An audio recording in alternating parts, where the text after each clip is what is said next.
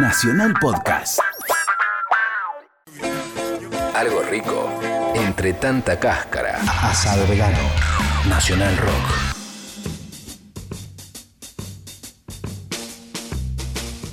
Vamos a la sección especial que es furor este último tiempo, esta última temporada en Asado Vegano. La sección se llama Riff Raff, donde desmenuzamos y revisamos la historia de ciertos riffs emblemáticos del rock mundial. En este caso vamos con el rock vernáculo y con un tremendo riff. Un tremendo riff, repito. Pescado rabioso y el riff es post crucifixión. Una pentatónica en la que va y viene, sube y baja, taca, taca, taca, en 6x8, ahí que hace patear culos. No solamente es la guitarra, sino también el bajo, David León, y además el teclado, el Hammond, de Kutaya, que estaba dándole ese tono casi diparplesco, ¿no? Tan propio de esa época. Desmenuzaremos esa canción. Bueno, básicamente el tema lo que tiene es lo emblemático del riff. El riff es un recorrido por una pentatónica con nota de blues, con la quinta bemol incluida. Esto es la propia escala pentatónica de cinco notas y en el medio se le cuela la clásica nota de blues, en este caso es una quinta bemol, una escala pentatónica menor en la, donde la quinta bemol se cuela entre la cuarta y la quinta, que sería esta nota. Esa, que da como suspenso así, tocada ahora, pero en realidad se nota blues típica del blues. Entonces el riff va, sube y baja, saltea notas, vuelve. Digamos que para tocar en guitarra es cómodo para cierta forma de tocarlo con notas ligadas en la forma ascendente, digamos, yéndose lo agudo. Cuando vuelves tenés que tocar nota por nota con la púa, porque no es tan fácil.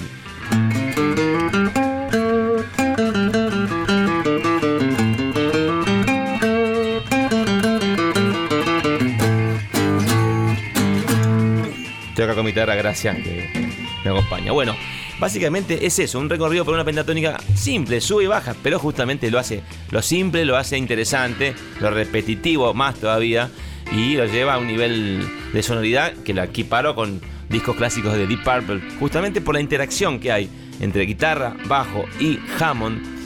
Es fundamental el sonido del Hammond acá, de Carlos Cutaya, que le da esa sonoridad sucia sin ser una guitarra, pero que es propio de esa época de, obviamente, el referente es John Lord de Deep Purple, quien eh, junto con la guitarra de Blackmore hacían esos riffs tan determinantes ¿no? para esa época del rock. En este caso, para mí, es nuestros Deep Purple. Más allá de, de la comparación, únicos. Pescado fue único. Esa formación fue tremenda. Así que lo tenemos a David Lebón, que nos va a ir contando lentamente sus vivencias, sus recuerdos de aquella grabación, con qué equipo grabaron eso, y en qué estudios, y cómo fueron las anécdotas que hay que son muy graciosas. Y David lo cuenta con su sabiduría y con su buena onda. Así que damos bienvenida a David Lebón a Riff Raff para hablar de su experiencia en Pescado Rabioso, fundamentalmente en el riff post-crucifixión.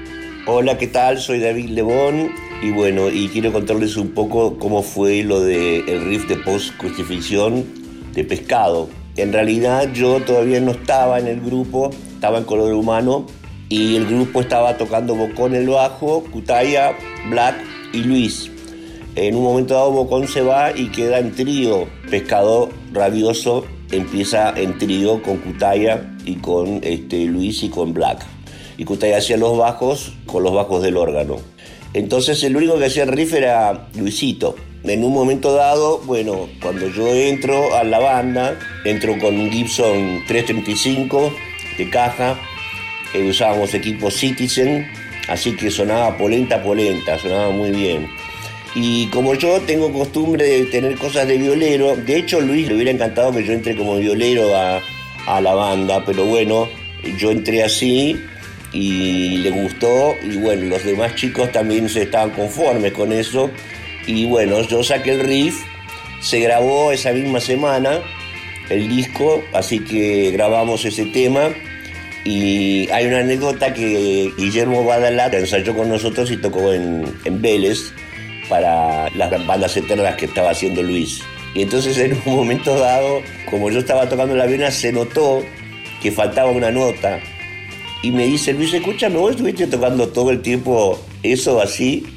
Este, y yo le digo, sí, me dice, sos ahorrativo, ¿eh? Me dice. Así que fue muy cómico eso. Y la verdad que, bueno, fue muy hermoso participar no solamente de ese riff, sino de Sombras de la Noche y Peter y bueno, muchas canciones que llevaban riffs muy fuertes y estaba, la verdad que yo le ponía todo mi amor y polenta porque el grupo era muy bueno.